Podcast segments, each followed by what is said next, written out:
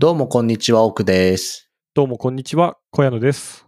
ちょっと宣伝をよろしいでしょうか。初めてじゃないですか、そんなこと。確かにね、あんまり宣伝すること普段ないもんね。うん。あの、このラジオが流れている3日後かな？うん。えっと、8月26日土曜日ですね。に、あの、渋谷の、まあ、厳密には新鮮駅うん。が、えっと、最寄りなんですけど、マヌアビアクラブという、まあ、クラフトビール屋さんがありまして、うん。ちょっとそちらで、まあそこはメインはクラフトビールと、まあフードもまあちょっとだけはあって、プラスマスターが結構3000枚ぐらいレコードをこもってて、すごいね、3000枚。まあタップが6種類、8種類ぐらいあって、マスターが基本的にこう常にレコードで音楽をかけるみたいな。ああいう感じの、まあちっちゃいお店ですげえ素敵なお店なんですけど、ちょっとそこでこういろいろと普段のフードとは違っていろいろこうフードを出したり、あとはこうマスターじゃない人たちが、まあ、5人ぐらい DJ として、まあ、集まってきてくれて、まあ、レコードでゆるゆる音楽をかけるという、飯とビールと音楽を楽しみながら、まあ、ゆるゆると、まあ、美味しいビールでも飲もうぜというイベントをちょっと開催しますので、うん。ぜひ奥さん来てください。ちょっと無理かな なんすか、それは開催するっていうのは、何役なんすか、あなたは？なんかね、よく分かってないんだけど、うん。プロジェクトマネージャーなのか、うんわかんない。まあ、ちょっとフライヤーをお手伝いしたぐらいですね、僕は。あ僕はフードは関わってないし、別に DJ もしないんで、ただただ酒を飲んで楽しんでるだけなんですが、じゃあ、その店に行けば、いると？いる、いるかもしれない。いるんで、深センにある、もう一回なん、名前？マヌアビアクラブっていうね。マヌアビアクラブね。ここはめっちゃいいお店で、うん。結構そのまあ、僕はクラフトビールが好きなんですけど、うん。なんかバーとかで、こう何？ジャズバーとかさ、こうソウルとかファンクとかブルースバーみたいな、こう前は、レコードとかでいろいろこう、昔の音楽とかもかけながらお酒飲めるお店はいっぱいあるんですけど、うん。クラフトビールでそう音楽がそういう風にこう流れるお店って、なんか実はそんなに多くなくて、ああ、そうなんだ。まあもちろんね、あの、音楽機材こだわってたり、なんかこう、いい音楽を流してるお店はあったりするんだけど、がっつりレコードをずっと回し続けるみたいな。ので、クラフトビールってお店は、まあなくはないけど、そんな多くはないんじゃないかな。ああ、まあ確かにね。そうか、レコード。うん今日結構写真見てますけど、レコードすごいね、これ。映える。うん。3000枚から4000枚ぐらいとか。あーで、あなたは DJ もしなければ、フードも出さないけど、イベントがあるから、いるよってことですね。ですですです。フライヤーだけちょっとやりましたと。フライヤーだけちょっとやりました。で、まあ DJ といってもがっつり、いわゆるなんかこう、ミックスとかよりは、本当に一人1時間ぐらいで好きなレコード持ち寄って、まあゆる DJ というか、まあメインはもうご飯と、こう、クラフトビールを楽しむ、みたいな感じでできればいいかなって思っており、まあ、カウンター席ありつつ、基本はもう立ちみたいな、こう、そんな広くもない店なんで、まあフラッと来て、ビール一杯と、まあ、ちょっとご飯食べてさっと帰るでも、まあ、全然立ち寄れたりするので、まあ、夕方6時以降ですね、から、多分24時ぐらいまでずっと店が開いてるので、まあまあまあ、もし興味ある方は、フラッとお立ち寄りいただければと思います。果たしてこのラジオ聞いてる人が、ビールが好きかとか、ね、レコードが好きかとかわからんけど、もしかしたら、刺さる人がいるかもしれない。まあでもクラフトビール好きな人は、ちょっとはいるんじゃない？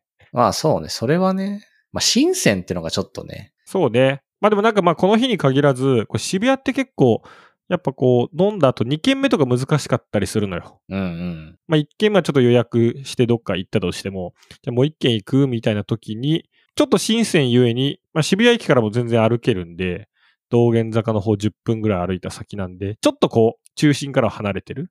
っていうので、こう、大体、で24時とか、まあ、やってる日は1時2時までやってたりするんで、2軒目でちょっといい音楽でも聴きながら、なんかまだビールとか飲みたいね、みたいな時は、こう、使うことが多いので、すげえね、あの、この日に限らず気になる人はぜひチェックしてもらえればと思いますね。じゃあ、マヌアビアクラブに行きたい人、もしくは生小屋のを見たい人ですね。はい。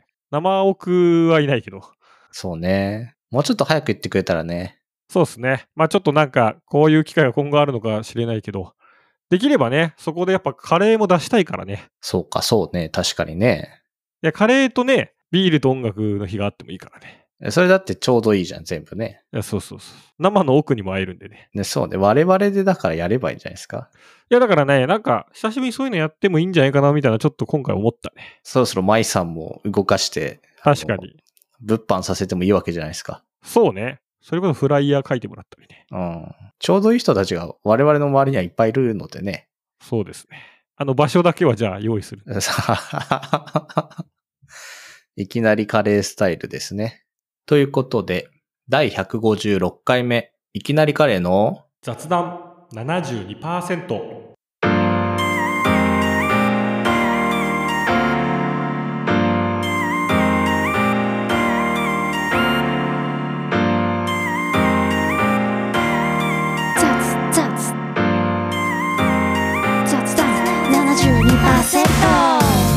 この番組はひねくれてる人奥とひねくれてない人小屋のが雑談7割、議論3割で話すポッドキャストです。先日、ついに行ってきましたよ。フジロックフェスティバル23。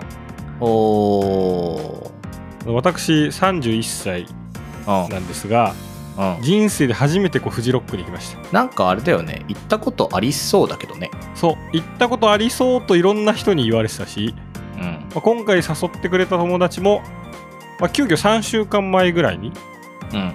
なんかフジロックそういえばなんか、今から行く、行こうと思うんだけど、まあ急遽決めて、行く、うんって言われて、行く、行ったことないしって言ったら、行ったことないんだ。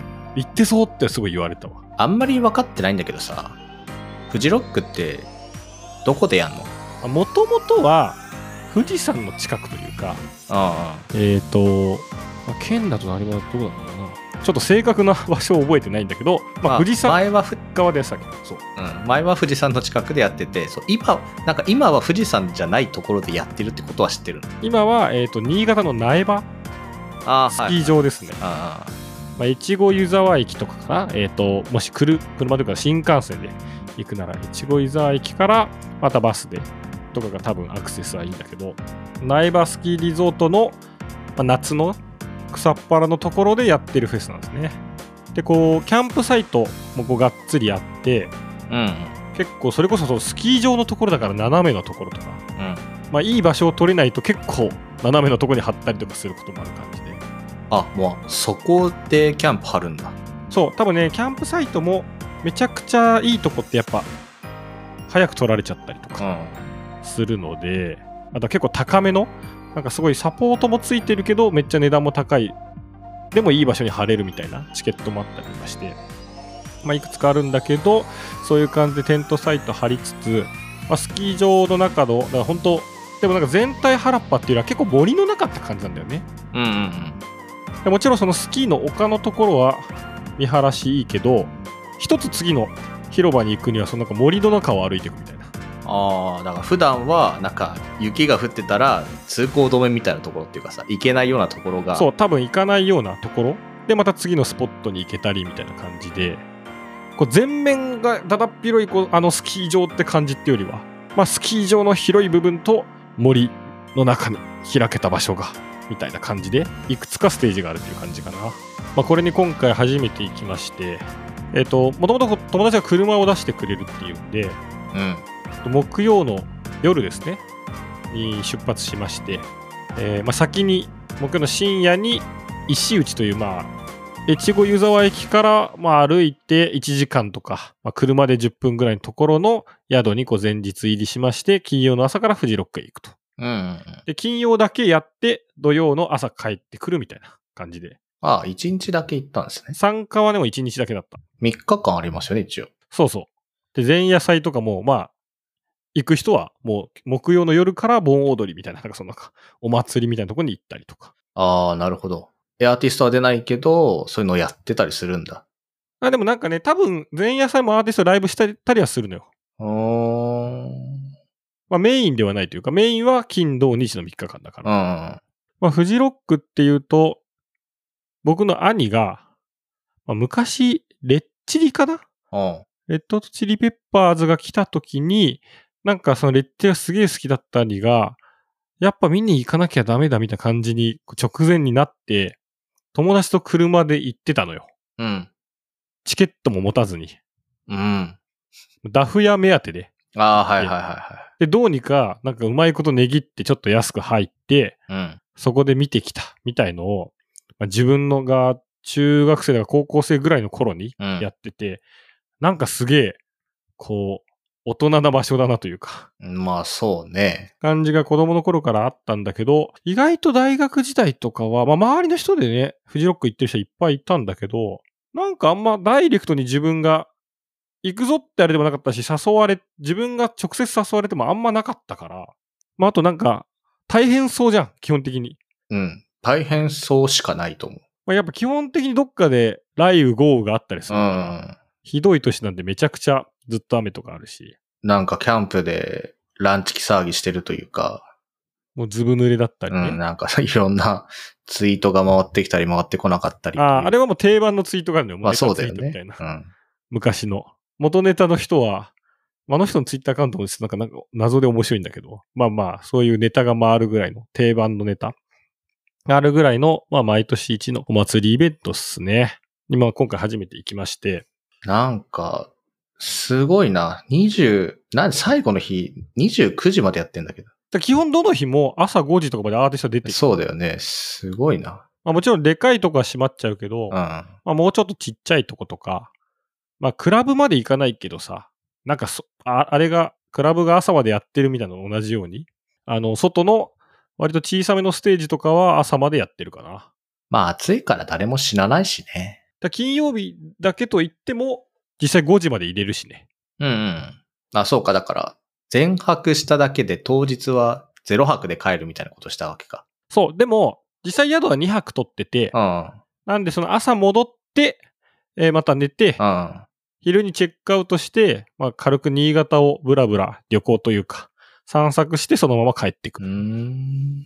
どうでした？初めてのフジロックは。いや、なんかね、まあ、奇跡的に天候にも恵まれまして、まあ、途中ちょっと雨がパラついた時はあったけども、そんな強くはなかったんで、いや、めちゃくちゃ楽しかったよ。よかったね。し、結構ね、あのー友達がこう仕事で来てたりとか、ああ、はいはいはい。まあ、自分がこう見てる、マネージメントというか、関わってるバンドが出てるとか、あの、VJ で、その、出演するうん。そのアーティストを見に行ったりとか、あとは、普通に夜から来てて、そそその人と夜乾杯、合流して乾杯したりとか、ん。そういうのが結構多くてね、まあ、そういうのも含めてめちゃくちゃ楽しかったかな。初日知ってる人が二組ぐらいしかいないんだけど。まあ、矢沢永吉はご存知なんじゃないですか？あ、矢沢永吉のどこだ？思い出野郎 A チームはまあ名前は知ってるし、あ、スタッツも知ってるな。あ、矢沢永吉いるな。加藤時子がいるな、なんなのって思うけどね。こうでいろいろ出てて。へー。まあね、でも、なんか、まあまあ、ライブはすごくいろいろ楽しみつつ、まああのもう椅子とかも持ってくんで、うん。まああの折りたたみの椅子ならこう持ち込むことが可能なんで、うん、うん。今日ステージでまあもちろん前で踊るというか、乗るときもあればちょっと後ろに椅子置いて、そこでゆったり酒でも飲みながらでも見れるし、もうなんなら結構がっつりしっかりした椅子持ってってそこを拠点にして、なんかもう動くみたいな人たちもいるし、逆にほんとめっちゃ身軽で、なんか簡単にこう動けるようにするみたいな人もいるし、ほんとそこはスタイルはそれぞれかな。すごいな。暑くないんすか？暑い。ああ、やっぱそうだよね。日が差すと、もちろんスキー場だからちょっとは涼しくなるはずとはいえ、まあ、ガンガン日が出てる日中は暑いよね。遮るものもないだろうしね。まあ、あの、木陰というか、木のとこで休んだりはできるし、あとは逆に夜は一気になんか涼しくなったり、寒くなったりするんで、結構そこの防寒とか、うん。まあ、あとは、なんならもし雨に濡れた場合は結構悲惨なことになるから、そこもどうするかでどんぐらい荷物を増やすかが結構こう、一つの分岐点になってて。うーん。まあ、だからなんやかんやリュックにいろいろ持ってったりはしたかな。うん、うん、うん。まあ、ポンチョしかり。で、タイツとかも履いてったしね。トレッキンはい。グ用の。まあ、ハーフパンツの下に履いてみたいな。そうするとなんか汗かいても快適なんで、とか。ワークマン様々という感じですか？いや、本当にね、ワークマンにね、今回その行きたかったんだけど、うん。ちょっとね、まあ、まだまだ一番行きやすいね、ワークマンプラスがあったんですよ。うん。そこがね、ちょ行く直前に定休日で行けなくて、まあ、結果ちょっとモンベルのものをいろいろ買いまして。ああ、まあ、いいんじゃないですか？もちろん、まあ当然ね、いろんなライブは最高だったんですけど、で今回だとストロークスとかね、っていうバンドとかは、あの、もう、それこそ兄貴の部屋にもともとアルバムがあって昔から聴いてたような、うんうんうん。こうロックバンドだったり、ギターロックのバンドだったりするんで、なんかこう思い出枠としてもすごい最高というか、うんうん。だったりとかで、もちろんライブも良かったんですけど、友達といつ宿に帰るかっていうのが結構分岐点。なんかうんうん。車で会場まで行ってたんだけど、うん。宿からね、うん。その駐車場が、なんかこう3日間フルでうん。行く人の駐車場と1日だけの人の駐車場ってなんか全然場所が違うわけよ。へえ。で、俺らの1日だけの駐車場はそっからさらにバスで会場に行くわけ。うーん。はあはあはあはで、まあその、フジロックの苗場スキー場から越後湯沢駅とか、あ。あとはその駐車場まで行くシャトルバスうん。が、あ、あるんだけど、うん。それの終バスうんが深夜1時ぐらいだった。うん。で、それを逃すと、次は5時なのね。おー。で、でも、このアーティスト見たいよねって話して、その友達が話してたアーティストは3時だったのよ、ライブが。おー。で、それを見て5時まで行くか、あいやもう諦めて1時に終バスに乗って帰るかみたいな。あ。ああ。で、その車を運転する友達はもうその絶対そのアーティスト見たいと。うん。5時まで行くとう。ん。で、えっ、と、僕ともう一人の子は、ちょっともう結構疲れ的に、まあそのアーティストはまあ見なくてもいいかなと。諦める。でも僕らは、車を運転しないから、その子の車だから、うん。運転できないんで、えっ、と、シャトルバスで、えー、越後湯沢駅まで行って、そっから徒歩1時間、うんもしくはタクシーでうん宿に行くっうん。ていう選択をしたんですよ。ああ。これ結構ね、ギリギリの、まあ、判断だったんですけど、5時まではしんどいなと思って、あまあ、結構いろんな友達とも会って乾杯してたんだけど、ちょっともう、まあ、終電みたいなもんだよね。ちょっと1時であ。行かなきゃっつっ ごめんっつって、まあ、出まして。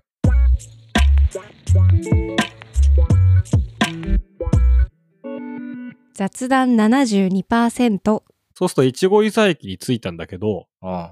結構、まあ当然ね、タクシーがあるとはいえ、うんそんなめちゃくちゃある場所でもないから。だろうね。一応だから二十何台か、うん三十何台は、ポテンシャルとしては抱えてるんだけど、うん。うんまあ、全員がフル稼働してるわけでもなく、うん。まあタクシーの列には結構列が並んでたわけよ。うん。で、並んだ時に、なんとなくのこのタクシーの来る頻度と、まあ人の並び的に、なんか60人ぐらいいて、うん。まあ5分、7分ぐらいに1台来て、うん。で、一組が、まあ、二人か四人ぐらいで乗ってって考えると、これはどっちで帰るべきだ、みたいな。うん。一時間歩くか。もうちょい様子を見て、なんかタクシーの頻度を確認するか、みたいな。まあ、みたいなことをちょっとこうやってたら、まあ、なんやかんや、まあ、ここまで待ったし、もうちょっと待つか、みたいなうん。気持ちにもこうなってきちゃうわけよね。うん。で、ちょっと、なんかたまたま後ろにいた一人の女の子、全然関係ないね。女性の方は、宿に電話し始めて、ちょっとあの、タクシーが、やっぱ全然来なくて、あの、チェックインだからその宿に着く時間が遅くなっちゃいます、みたいな。って言いながら、スタスタ歩いてって、うん。あ、なんかでも、お手洗いあっちにあるから、あそこなのかな。でも、列外れちゃってるから、まあ一人だったから、なんか取っとくなら俺は取っといたし、みたいな。うん。なんか大丈夫かなと思ったら、もうそのお手洗いを越えて、もう暗闇の道の方に電話しながらもう歩き出してて、うん。あの子は歩くことに決めたんだというか、まあ、立派な足がついてるから、この道は歩いていくのかなと思って。何その言い方？まあね、鋼の錬金術師を思い出しながらだけど、でも、ちょっと俺らは、まあ疲れもあるし、待つか、みたいな感じで、まあ結果、1時間半ぐらい待ちましたね。すごいね。1時間半か。いやけどそうだろうね。で、またさ、結構列が進んできて、うん。前にね、二組前ぐらいに、なんかあの、子供がいたのよ。うん。小学校低学年ぐらいかなまあそのお母さんととその友達かなわかんないけどで、子供はまあ椅子には座ってたんだけど、うん。タクシー来るたびに、あ、来たやったーとか言いつつ、まあまだ自分の番ではないからさ。すごいこう元気に明るくやってんだけど、とはいえもう深夜2時とかだから、そうだよね。さすがにちょっと、まあすごく明るく元気な、なんかこう子だったけど、とはいえなんかちょっと振動いいよな、みたいなと思ったり、まあみんなね、結構やっぱ疲れてる感じで、で、まあまあなんかこうシートとか椅子とか出しながら、まあそんなに列も全然動かないし、ましたら、なんかその一緒にいた友達がちょっとふといなくなって、うん。あなんか結構長めにトイレでも行ってんのかなとか思ったら、そしたら戻ってきたら、なんか徒歩10分ぐらいのところにもうコンビニがありましたと。うん。らそこ行って、お菓子を買ってきたみたいうんうん。な。え、それってあげるよって言われて、え、それってじゃああの子に？みたいにしたら、いやもう、もちろんみたいな感じで、その子供にお菓子をあげて、うん。まあ、そこからもう列の他の人たちに配って、うん。よかったらどうぞみたいな感じで、なんかすごい疲れ果てたみんなが、ちょっとなんかこう、ほっこりするみたいな。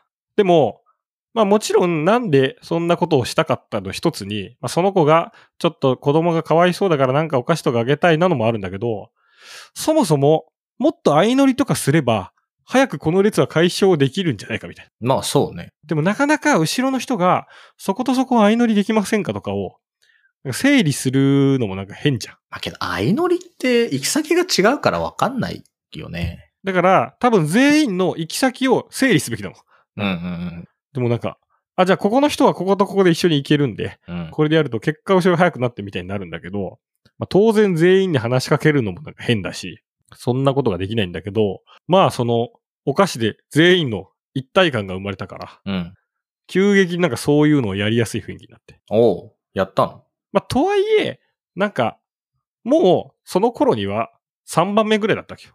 うん。俺らは。うん。タクシーの。で、そこで、まあでもなんか俺らは石打ちという場所に行くから、で石打ちのなんか、行く人とかね、いたら一緒に乗っけられるのにね、みたいなことを話してたら、なんか後ろにいた人たちが、ああえ、ちょっと、私たちも石打ちに行きたくてみたいな。ああ。じゃあ相乗りさせてもらえませんかと。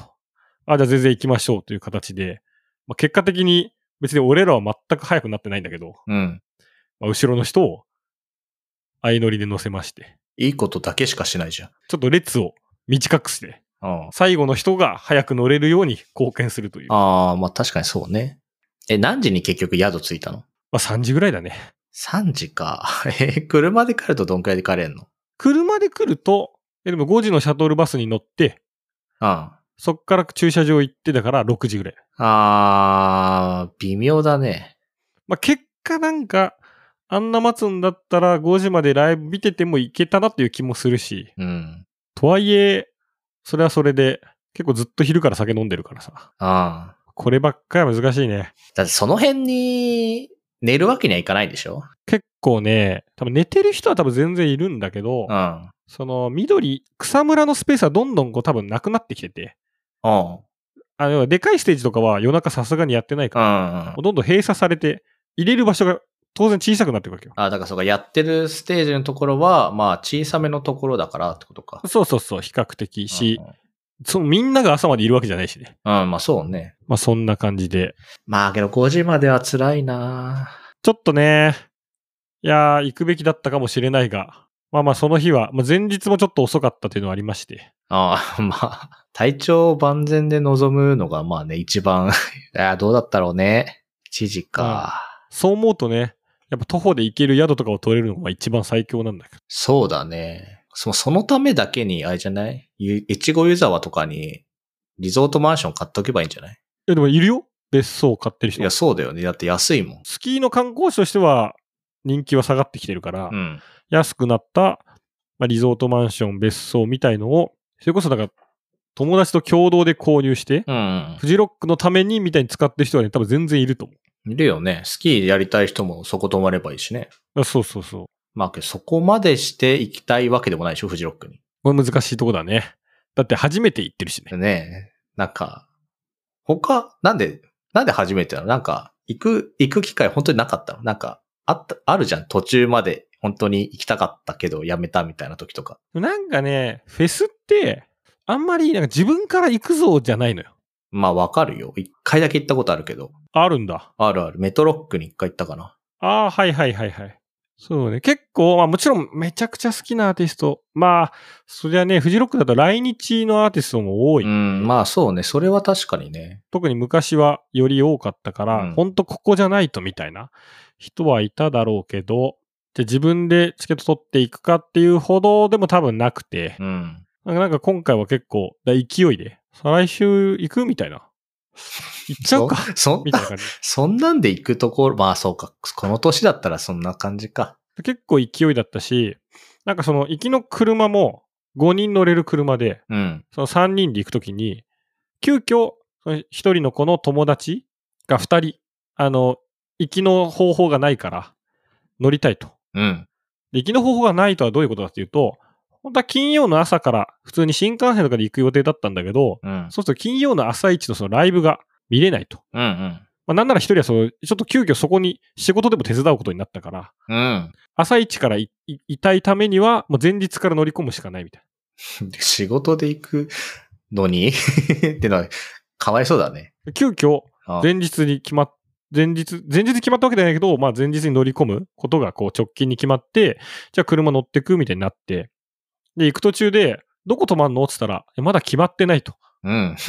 今探してるみたいな。あまあ別に最悪野宿でもみたいな。あ。まあそうね。いやいやいやみたいになった時に、うん。たまたま僕らが取った宿は、部屋がその5人部屋を3人で泊まってたんで、うんうんえじゃあ俺らのとこに泊まっちゃうみたいな感じで、その向かいながら電話して宿に、ちょっとじゃああの2人増えますみたいな。だから0時半ぐらいに着きますすみませんみたいな。うん。そんな感じで急遽その泊まる、部屋に泊まる人が2人増えるみたいな。感じのこの、まあ、今回ドタバタ感でしたね。大学生みたいなことしてんね。だからすごい勢いはあったよね。全体的に。31にもなってね、ノリと勢いだけで行動してるのはいいことだと思いますよ。いやー、勢いあったな確かに。6時まで行くかどうかで勢いを失ったんだけど、いやー、だからそこだよね、体力がなくなってるというか。でも、タクシーのところでもやっぱ人ドラマがあったから、あなんかあれはあれで、こっちに行かなかったら見れなかった、その、別のフジロックがタクシー乗り場であったんで、大学生だとそんなことしなさそうだしね。しないね。なんか即座に歩いてるかもしれない。あ、そうね。うん、俺もそう思う。来年行くんすか？来年は行くのかなでもなんか、やっぱ行った友達とも、急に行きたいよねって話にはなった。あ でも一方、やっぱ毎年がっつり行ってる人は、ああまあ、現地で会った友達とかはあ。、うん。いやいや、3日間、来年は来いと。あ3日参加するものだって言われて、確かにそれはそうかもしれないという気持ちにもなったし。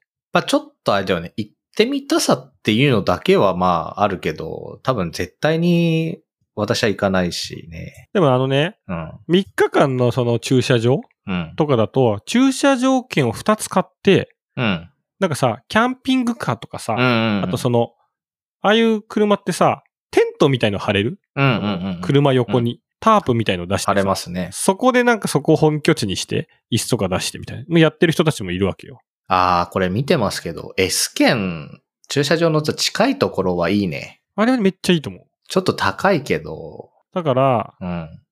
ちょっとそういう車やっぱ憧れるよね。だけど1万8000円か。ああ、いいんじゃない？いや、キャンピングカーは普通に乗ってみたい。いやだから、頼むよ、そこは。なんで？キャンプ仙台からあああなた買いなさいよ。仙台からキャンピングカーで来てくれよ。俺行かないもんだって。あと、だってルートが違うじゃん。俺は東京にわざわざ行かないもん。普通に横切るもん。まあ、じゃあ東京からでいいや、車を出ると。なんでだよ。で、あの、フェスもいいから駐車場でいいよ。別にその参加は。ああ、そこにいろと。そこで楽しむみたいな。あーまあとして楽しむ。確かにね。あそれは、あまあそうね。別にご飯作っててもいいわけでしょ。火使えるかどうかちょっとわかんないけどね、その辺でね。駐車場で火使えるのかな？あんまイメージないけど。キャンプサイトはどんくらい、普通にキャンプできるの？火使っていいとかそんな感じなの？いや、多分ね、俺使えない。だってキャンプ場じゃないし、そうだよね。なんか、スキー場だから、張ってるだけだよね。なんか、ね寝るだけのとこだよね。火はダメだ。だって、なんなら店いっぱいあるし、うん。火はね、ダメだよ。じゃあ、行かないっすね。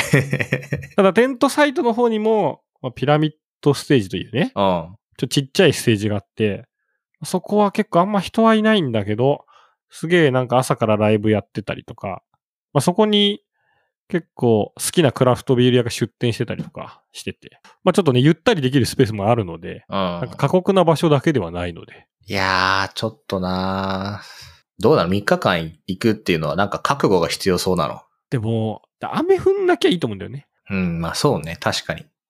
でもだから行ってる人の話を聞くと、やっぱ3日間のどっかではめっちゃ雨は降ると。うん。過去の3日間全部晴れまくった日は、なんかな、年はなかなかないんじゃないかな。あまあ、ちょっと今年土日どうだったか分かってないけど、でもなんか、そんなにひどい雨とかで降ってなないはず。んか降ってないんじゃないかな？結構だから今年は良かったんじゃない？おー、よかった。うーん。だから土日は晴れるって言われてたのが、金曜だけがちょっと、うん。それ雷になったりして、うん。ちょっとね、覚悟した時間はあったの。うーん。あの中で、ドラゴンドラという、まあ、ゴンドラがありますね、うんリフトみたいな。知ってますよ。あの、スキー場をまたぐとゴンゴンドラだからね。あ、それ、ね、知ってる？え、知ってるよ。竜王まで行けるやつでしょ？違ったっけ？なんか、あれ？じ嘘か？なんかすげえ長えのがあるの知ってる。あ、でもそう、20分ぐらい乗って、そうだよね。違うスキー場に行けんの。うん、知ってる知ってる。で、その行った側の、その上の方のもう一つのステージになってて、えまあ、あの、ライブというよりは DJ とか、ー、うん。ラップとか、そのあんまりバンド編成ではないんだけど、あ、これか。はいはい。竜は嘘だ。うん、まあ、はいはそこもね、もう結構ちょっと高度が高くなるから涼しくい。て、うんうんうん。なんかゆったりするのもちょうどいいというか。うんうん。で、そっちに一回行って、戻ってくる途中にめちゃくちゃ雷が鳴り始めて、うん。ちょっと雨がパラパラ軽く降ってきた時に結構覚悟して、もうそのゴンドラの中でポンチョ着たりとか。というか一層ゴンドラが止まってほしいなみたいな。ゴンドラの中にずっといたいな。はいはいはいはあとですね、多分今年から。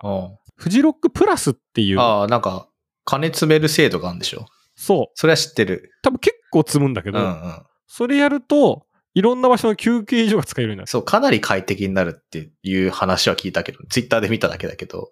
し、列にも並ばずに買える、まあうんファストパスみたいなのがあるので、うん。まあ金さえありゃそういうこともできる。けどね、年に1回の楽しみだっつってさ、10万くらいそこになんか積んでさ、楽しむのはありっちゃありだよね。そうだね。だって海外行けなかったから別にフジロックでね、10万使うっつったら、それはそれでいいじゃん。確かにね。で、見たいアーティストとかね、いっぱい来てる年だったら、うん。まあ最高かもしれない。すごいね、飲食店並ばずに購入可能とかさ、バスが使えるとか、すごいね。休憩スペースが、トイレ、専用トイレもあるってすごいね。そう。やっぱトイレはね、まあ、どこのフェスでもそうだけどさ、まあ大量の仮設トイレうん。とかなんで、なんか圧倒的になんか、貴族みたいな、うん、そうだよね。プレハブの小屋の中で快適に過ごせるみたいな感じだから。まあそれが、多分なんかフジロックなのかという気もするけど。うん。あでもあの飲食店はすごいよ。基本もうキャッシュレスだからね。あ。あ、そうなんだ。逆に現金が使えない。ああ、まあそれがいいよね。ただ若干ね、端末がみんな一緒なんだけど、うん。クレカがタッチができないの。うん。あの、パス、暗証番号入力しなきゃいけない。うんうん。けどああ、はいはい。デジタルパネルで、あの毎回番号の点キーの場所が変わるタイプうんとか、あとはまあなんやかんややっぱ通信も人が多すぎるとどんどん悪くなっちゃうから、うん。うん。結構遅くなっちゃって、まあ、あの差し込むカードだとなんか手数も多いじゃない。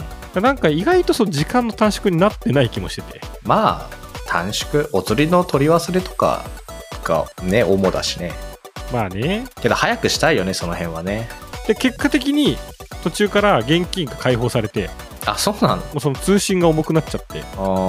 使えない店とかは逆に現金じゃないと今はダメですみたいな。へえ。ら一応コンチプランとして現金もちゃんと用意はされていたんだ。